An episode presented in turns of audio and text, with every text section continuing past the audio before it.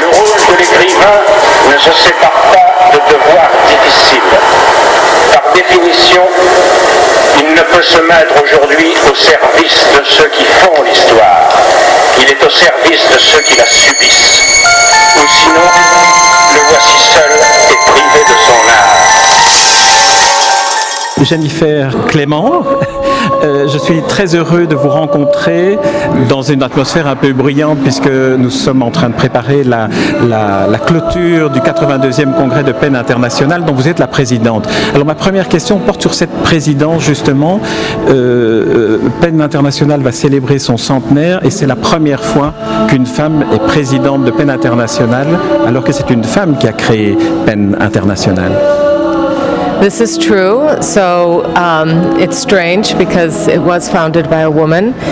Well, for me, it's a great honor. I, I never expected to do this. I was very involved in the problems in Mexico. Uh, and in fact, as president of Mexico, uh, I had to concentrate completely on the killing of journalists. I couldn't do anything literary, which is my main thing. But, you know, we have even just this year already uh, nine journalists killed. So, but one of the things that happened, even though I had always believed very deeply in PEN and had been already a member of PEN for a long time, and I was in Miami for the creation of the Cuban PEN uh, in Exile uh, Center. But I really felt the power of PEN because we had a very grave problem in Mexico, which was the killing of a journalist was uh, a, a- a- a state crime and not a federal crime. So very often what you would have is the criminals themselves investigating their own crime.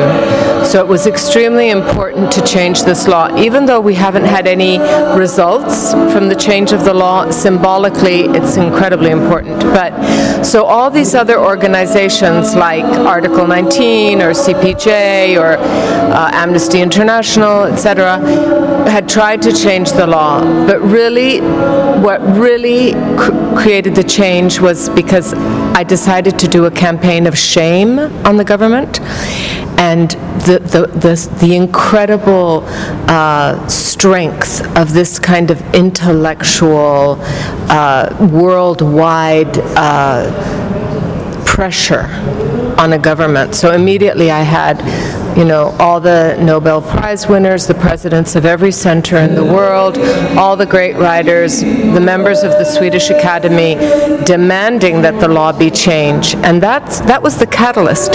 So I was able to see, you know, really how how PEN can create tremendous changes. And also, I'm very moved by this organization because it's probably the only organization that has lasted almost 100 years where everybody works pro bono. And that is our great fragility, but it's our great strength. Alors Jennifer Clément, vous êtes aussi une romancière et une poète. Alors j'aimerais qu'on évoque aussi cet aspect-là, le plus important peut-être de votre personnalité littéraire, de votre personnalité dans le monde de la littérature. Qu'apporte le fait d'évoquer un problème comme celui des journalistes ou celui des filles, des petites filles enlevées par exemple au Mexique, que vous avez évoqué dans votre roman Prayers for the Stolen euh, Qu'apporte euh, de plus le fait d'en faire des romans? Est-ce que cela ouvre une sensibilité nouvelle chez le lecteur ou chez l'auteur? The author. so it takes a long time to know who you are, actually. I mean, I always think of that wonderful quote of Miles Davis, who said, Man, it takes a long time to sound like yourself. So I didn't, you know, it's only being able to look back on my work now that I have, you know, several novels and and books of poetry and a memoir that I'm able to see that without realizing it, what I'm always writing about is about the unprotected. You know, that's that's where I always go. And so I hadn't realized that about myself. And the other thing that I found out about myself that I didn't know either, I didn't know until I was president of PEN, although my children say they knew it, is that my indignation is greater than my fear. Ce serait un bon, un bon slogan pour peine internationale. L'indignation est plus forte que la peur. J'aimerais que vous nous disiez comment vous construisez un roman comme Prayers for the Stolen. Est-ce que c'est d'abord la recherche documentaire et puis après inventer un personnage comme ce Lady Di que vous avez créé, une petite fille de 13 ans? Comment, ça, comment, comment vous procédez pour un roman comme celui-là qu'on peut trouver en français maintenant? Well, I didn't know I was going to write this book, so I knew that I wanted to write a book. I wanted to understand how the violence in Mexico was affecting women, and uh, we have now in Mexico a kind of a genre of literature that we call literatura de narco. You know, Na- literatura narco. So it's basically a literature that is driven, is written by men, and the main characters in the stories tend to be just about men. And the women tend to be sort of the prostitute, the table dancing girl, the wife that's left on home. I mean, really cliche figures. And so at, at first, I interviewed for almost three years women of drug traffickers, which became a very important part of my book because once I, I realized what my book would be about, I knew exactly where these girls were taken because the women of drug traffickers told me. So much so that a quite sort of dangerous thing happened when my novel came out. This one uh, magazine, which is like the most important news magazine in Mexico, published as the news, not in the cultural pages, not in the literary criticism pages or the book pages, but in the actual news, they reproduced word for word my chapters on the ranches in the north of Mexico that belong to drug traffickers. And I actually had to leave Mexico. I left for almost two months because it was very worrisome that my novel be treated as news. I never imagined that would happen. But I guess, you know, the editors realized that I knew what I was talking about. So, um, so yeah, so the beginning of the research was talking to women of drug traffickers, but then I heard this story about these, this, the mother told me actually about how they were stealing the, their little girls, sort of, you know, pubescent girls, and how the, these people traffickers and traffickers, sex people that traffic, you know, for, in the sex trade, were driving around the countryside looking for little girls to steal, and how in these very poor areas, what they were doing is that they would dig holes in the ground.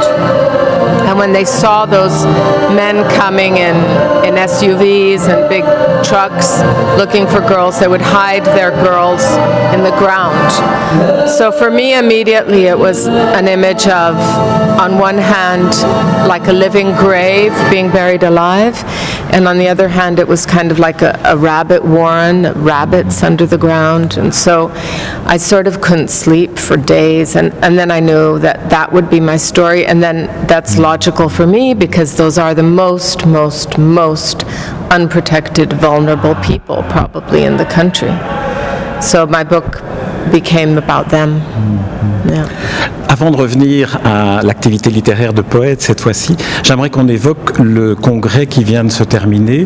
Il y avait plusieurs points à, l'ordre du jour, dont un sur le, le droit d'auteur de Copyright Manifesto et un autre sur les droits linguistiques. J'aimerais que vous évoquiez ces deux, ces deux aspects qui sont peut-être les moins connus de l'activité de peine.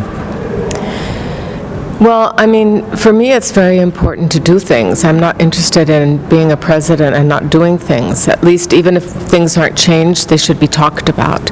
So, for me, in fact, in the first meeting I had with my executive director, I said, you know, one of the first things I think that as the associ- the Association of Writers that's the oldest and largest in the world, we need to address copyright because it's in a very vulnerable moment.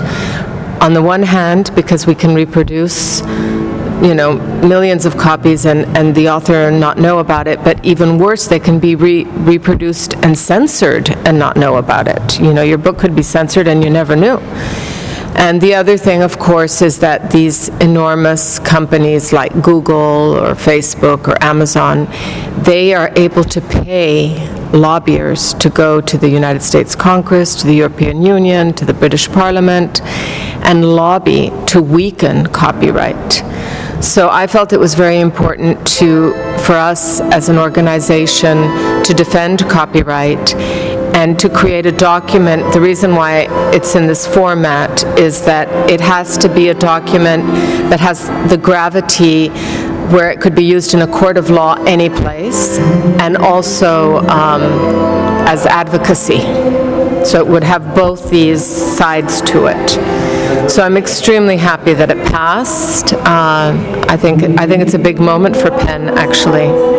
And I think that a lot of people defending copyright are going to be very happy because a lot of times people say the authors don't care, and we do care.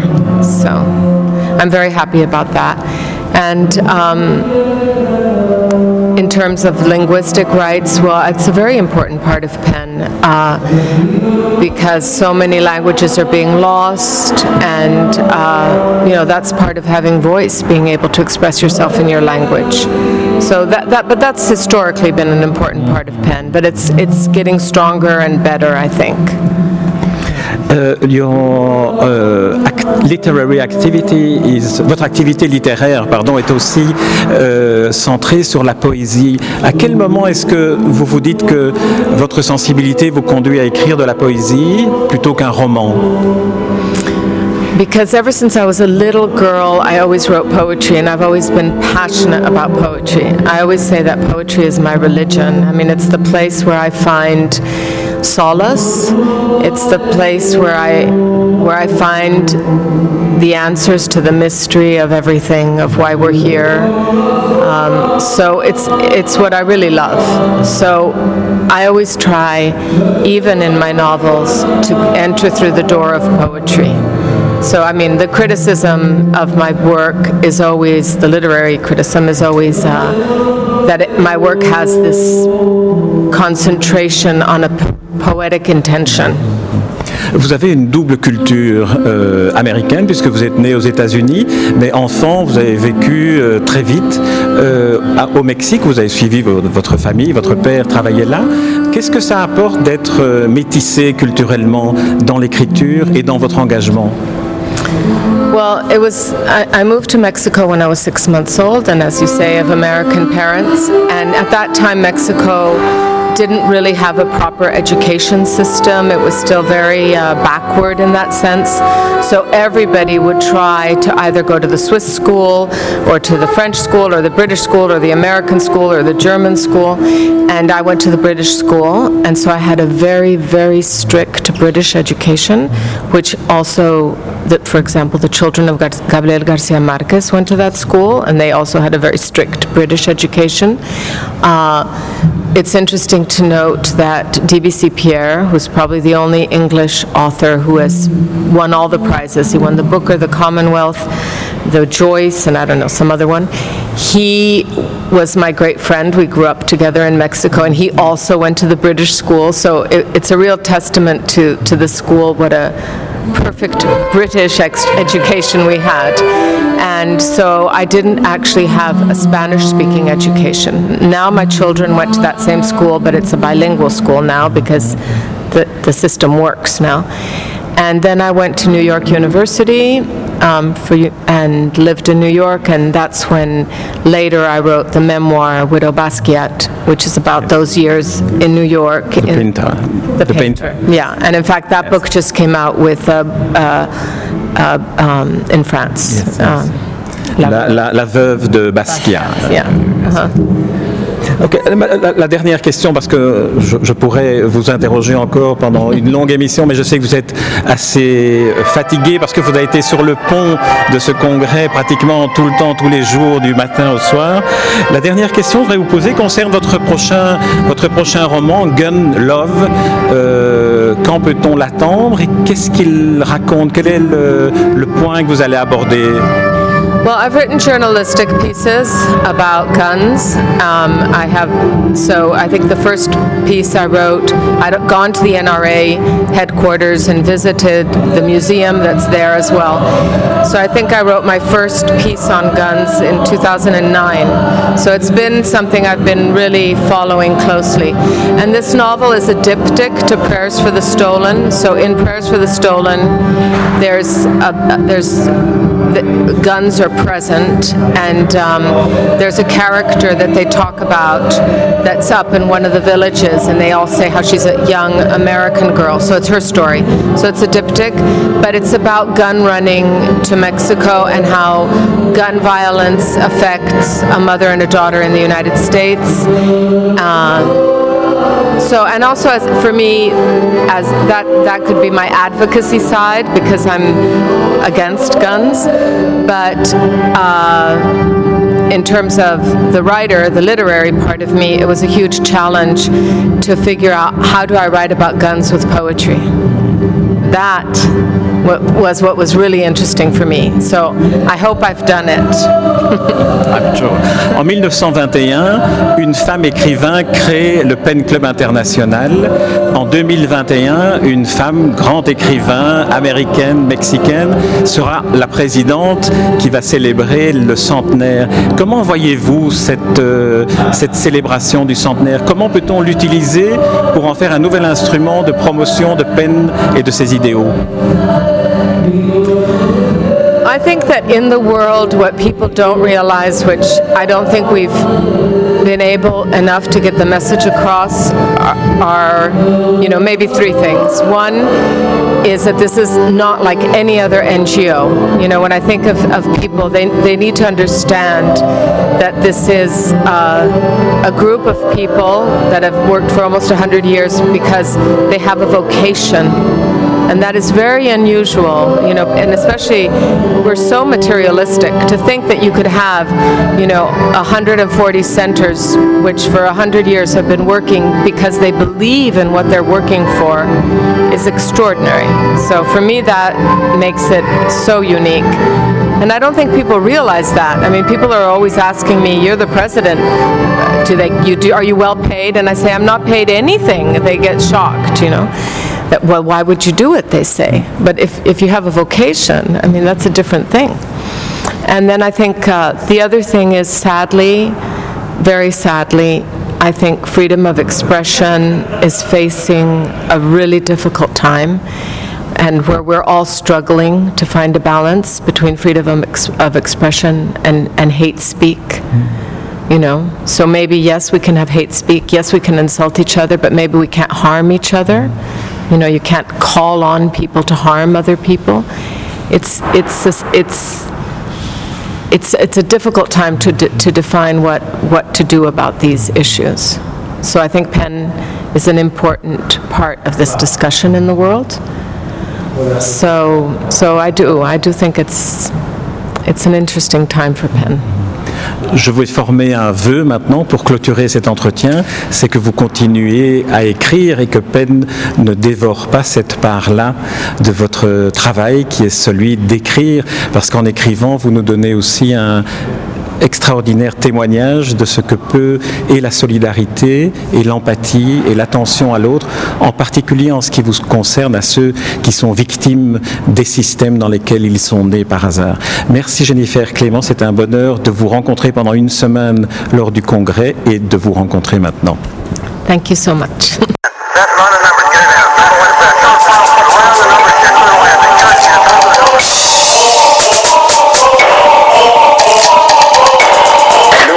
L'écrivain ne se sépare pas de devoirs difficiles. Par définition, il ne peut se mettre aujourd'hui au service de ceux qui font l'histoire. Il est au service de ceux qui la subissent. Ou sinon, le voici seul et privé de son art.